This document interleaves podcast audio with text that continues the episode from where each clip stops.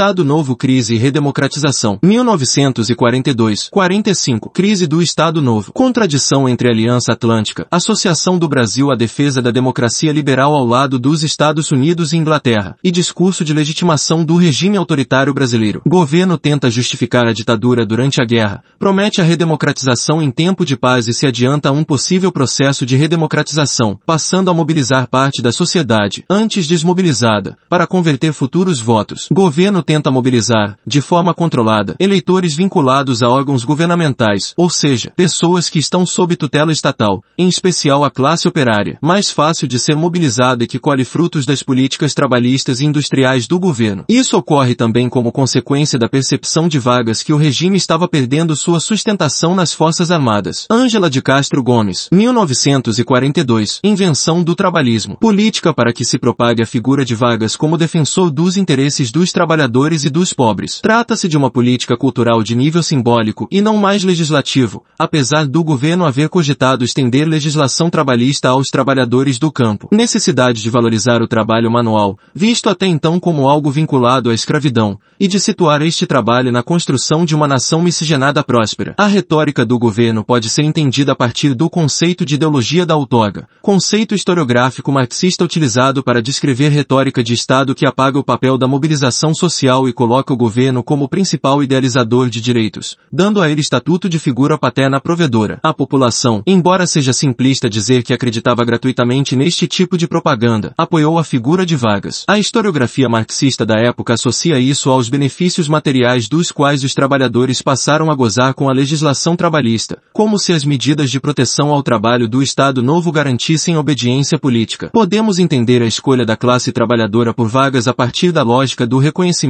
de interesses, para além da ideologia da outorga e dos benefícios materiais colhidos pelos trabalhadores. Estes viam em Vargas, de um ponto de vista simbólico e não material, um líder que reconhecia a importância dos trabalhadores. Isso aconteceria por uma lógica de reciprocidade em resposta ao discurso estatal de valorização do trabalho manual e de aceitação da composição étnica mestiça brasileira. Milhares de brasileiros escrevem cartas endereçadas a vagas em que se colocam na posição de seus filhos simbólicos a partir do discurso oficial de o presidente ser o pai dos pobres, obrigando moralmente a atender suas demandas. Conclusão. O apoio popular a vagas não se resume à obediência política por manipulação, propaganda ou compra, benefícios materiais, mas por uma relação simbólica de reconhecimento e reciprocidade. Medidas culturais simbólicas do governo a partir de 1942, tentando construir obediência política em futuro eleitor. Culta a personalidade de Vargas, pai dos pobres. Cerimônias. Calendário cívico. Feriados nacionais. 1 de maio. Dia da raça. Aniversário de Vargas. Palestras radiofônicas semanais do ministro do Trabalho, Alexandre Marcondes Filho, a partir de janeiro de 1942, coincidindo com o rompimento do Brasil com o eixo. Fazer a população mais pobre conhecer a legislação trabalhista. Apresentava direitos, casos concretos e se dirigia a grupos específicos. Participação de intelectuais na formação do discurso. Símbolos nacionais. Valorização de Duque de Caxias como herói máximo e trabalhador dedicado. 1943. CLT como a Bíblia do Trabalhador. Boris Fausto. Legislação trabalhista inspirou-se na Cartal del Lavoro. Redemocratização. Outubro de 1943. Manifesto dos Mineiros. Políticos liberais que futuramente criarão a UDN criam manifesto pela redemocratização,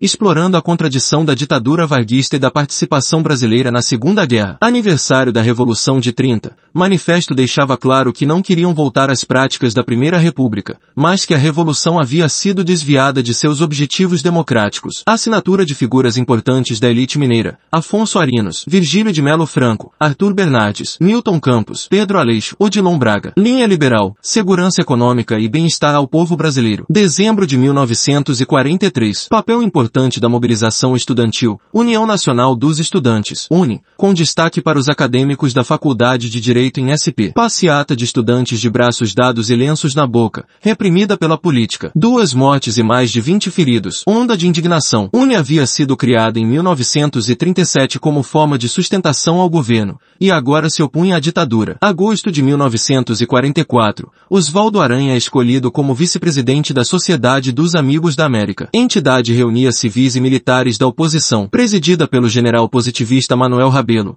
interventor em SP no início dos anos 30. Chefe da polícia Coriolano de Góes manda fechar a entidade antes da posse de Aranha, que pede demissão do Ministério de Relações Exteriores. Fins de 1944, candidatura do Major Brigadeira da Aeronáutica Eduardo Gomes à presidência. Militada ativa, nome associado ao tenentismo e à revolta do Forte de Copacabana. Janeiro de 1945, Congresso de Escritores Brasileiros. Jornalistas que fazem manifesto por fim da censura. Fevereiro de 1945, entrevista de José Américo de Almeida no Correio da Manhã, Rio de Janeiro. Entrevista desafia a censura. Ex-ministro de Getúlio fez críticas ao Estado Novo. O Globo publica, no dia seguinte, que era candidato. Fevereiro de 1945, com sinais internos pró-democracia e a Segunda Guerra chegando a um fim na Europa com vitória dos aliados. Vargas decide se adiantar e controlar o processo de redemocratização. Vargas se vende como democrata desde sempre, e que só impôs ditadura por razões de segurança nacional. Lei Constitucional N9. Boris Fausto chama de ato adicional à Carta de 1937. Convocação de eleições em 90 dias. Março de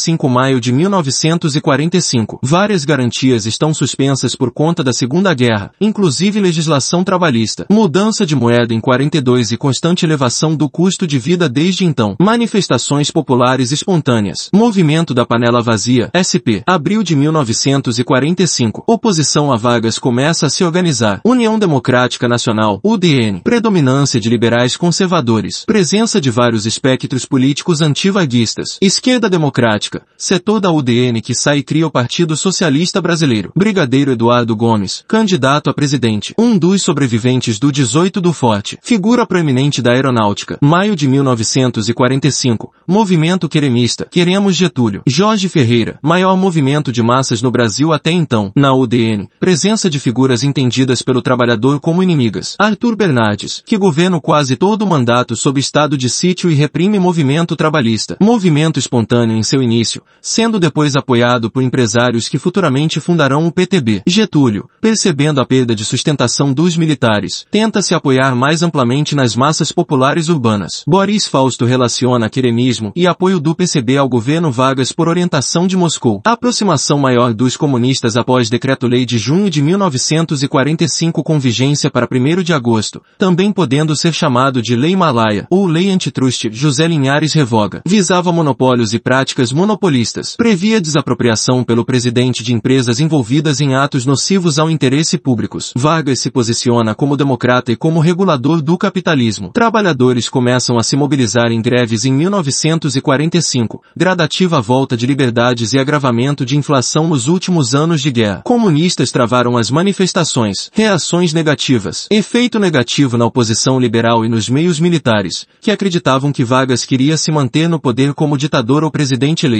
Jornais liberais tratam os participantes do movimento como ignorantes, bêbados e arruaceiros, por defenderem um ditador. Boris Fausto associa a aceleração do processo de derrubada de Vargas com a associação, por parte seus opositores e com simpatia do governo americano, entre Vargas e Perón. Movimento queremista denuncia intervenção americana após embaixador Adolf Berle, Jr. ter expresso sua confiança de que haveria eleições no dia 2 de dezembro de 1945. Abril 1945. Lei de anistia para presos políticos. Prestes e comunistas são libertos e apoiam Vargas. Seguem orientação de Moscou. Aliar-se às lideranças antifascistas ou que defendem desenvolvimento de capitalismo industrial em países de terceiro mundo. Abril de 1945. Brasil estabelece relações diplomáticas com a União Soviética. Maio de 1945. Lei Agamenon Magalhães. Lei para possibilitar a criação de partidos e criar regras para as eleições. Boris Fausto chama de novo Código Eleitoral, regulando alistamento eleitoral e eleições. Para partido ser criado, ele deve ter filiados em pelo menos cinco estados. Evitar a criação de partidos estaduais oligárquicos. Proíbe que partido seja seção de partido internacional, como o Partido Nazista no sul do país. Argumento para a cassação do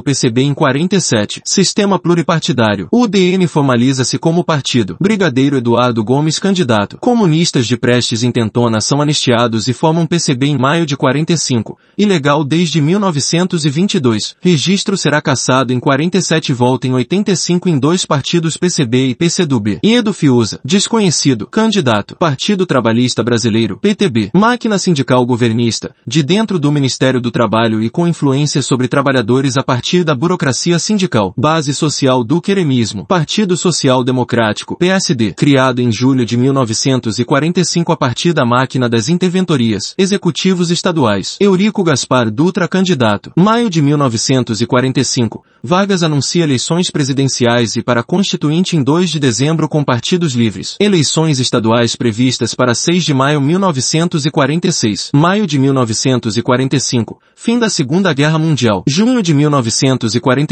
Retorno dos pracinhas. Rumores de que membros da FEB, que haviam sido recrutados em todo o território nacional, poderiam ser cooptados por grupos antivaguistas. Vargas, preocupado, desmobiliza tropas ainda na Itália. Dia V. Vargas rejeita candidatar-se. Queremismo querem que Vargas seja presidente de Constituinte. Constituinte com Getúlio. PTB sem candidato. Campanha da UDN Brigadeiro ganha força. Agosto de 1945. Góes Monteiro abandona cargo de embaixador em Montevidéu e se torna ministro da guerra, mas para encaminhar a saída de Getúlio Duque para se manter no poder. 10 de outubro de 1945. Lei antecipa eleições estaduais. Interpreta-se que ele queria ter influência sobre o processo eleitoral estadual, fazendo as eleições ocorrerem enquanto ainda era presidente. 25 de outubro de 1945. Vargas anuncia o irmão Benjamin Vargas para chefe de polícia do DF, afastando João Alberto. Vargas quer estar no controle de de Força Armada. Militares concluem que Vargas não quer eleição. Góes mobiliza tropas do DF. E Dutra tenta compromisso com Vargas e revogação da nomeação do irmão, o que foi recusado. 29 de outubro de 1945. Alto Comando Militar, liderado por Góes Monteiro e Dutra, depõe Vargas e faz acordo. Em acordo entre militares, oposição liberal e os dois principais candidatos à presidência, José Linhares, presidente do STF, assume a presidência para garantir eleições e promove perseguição aos comunistas. Vargas Vargas se autoexila em São Borja, não perde seus direitos políticos, reconhece o novo governo e deveria dar a entender publicamente que não havia havido golpe. São nomeados alguns novos interventores e prefeitos. Militares, na lógica de soldado-corporação, assumem o papel de intervir cirurgicamente na política. Dois principais candidatos são militares, Dutra e Brigadeiro. Declaração pública de Vargas de anuência com deposição. Novembro de 1945. Campanha do Brigadeiro parece a mais pujante. Vargas negocia apoio a Dutra em troca do Ministério do Trabalho para o PTB. Declara publicamente que está do lado do povo e que se contraporia a Dutra caso este não cumprisse suas promessas de candidato. Jorge Ferreira. Importância da maldição do mamiteiro. Governo explorando mediaticamente fala de brigadeiro antes da eleição. 2 de dezembro de 1945. Eleições para presidente e para constituinte, deputados e senadores. Dois principais candidatos são militares. PCB consegue 10% de votos para Edo Fiuza. Prestígio de Luiz Carlos Prestes Prestes e da União Soviética após a derrota do nazismo. Prestes se elege senador. Elegem 17 deputados. Vargas se candidata a vários cargos em vários estados, pelo PTB e PSD. Assume o cargo de senador pelo RS e pelo PSD. Dutra eleito presidente. Antigetulistas vistos como elitistas. Não havia um processo rotinizado de apuração por parte da Justiça Eleitoral. Grande interesse da população em votar após anos de ditadura. Em 1930, haviam votado 1,9 milhão de eleitores, 5,7 3% da população total. Em 1945, votam 6,2 milhões, 13,4% da população. Proporção de eleitores mais que duplica. Maior eleição do Brasil até então. Volta ao patamar proporcional de votantes do Império, antes da Lei Saraiva. Boris Fausto ressalta a importância da máquina eleitoral na captação de votos, em um país ainda essencialmente rural e sob influência dos coronéis. Jorge Ferreira ressalta o valor do voto popular e a experiência do voto secreto e universal como um aprendizado democrático.